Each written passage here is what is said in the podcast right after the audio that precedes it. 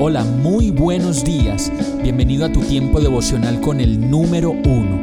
Qué alegría saludarte con la certeza de que Dios está obrando en tu vida su perfecta y buena voluntad, ya sea porque estás aprendiendo de un momento difícil o porque estás disfrutando de su amor a plenitud con paz y tranquilidad. Llegó la hora de tomar tu Biblia, pues de seguro Dios te va a hablar, te va a reconfortar y lo mejor de todo, te va a dar las respuestas que estabas buscando. ¿Qué esperas? Vamos, súbete de una vez en este pequeño pero eterno vuelo devocional con destino al cielo. Y el mensaje de hoy se llama Lo profundo y lo escondido. Daniel 2.22 dice, Dios revela lo profundo y lo escondido, y sabe lo que se oculta en las sombras. En Él habita la luz.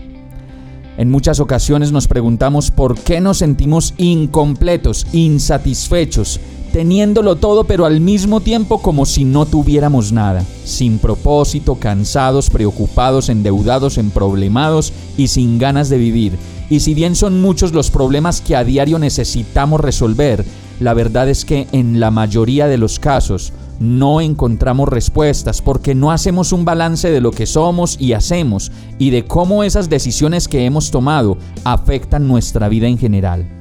Esta palabra dice que Dios revela lo profundo y lo escondido. Y hoy nos podemos preguntar qué es eso que está por allá en lo profundo de mi situación, en lo profundo de mi problema, y cómo, a decir verdad, yo mismo resulté metiéndome en esta situación por las decisiones que tomé, por esas decisiones que sigo tomando.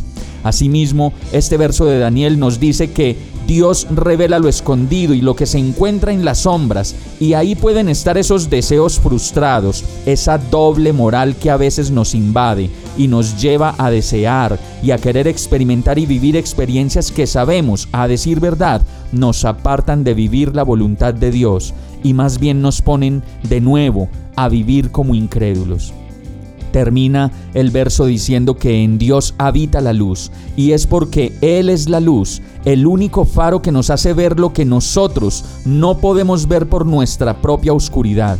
Y en este caso, esa densa oscuridad no es más que la ausencia de Dios en nuestras vidas. Vamos a orar. Oh mi Dios, tú me conoces, tú me examinas, tú sabes todo de mí.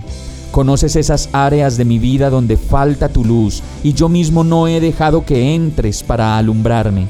Enséñame a encender el interruptor de la fe, de la oración, de la lectura, de tu palabra y de tu gran amor y presencia sobre mi vida, para que poco a poco, como lo hace el sol cada mañana, vengas a mi vida y me llenes de tu luz.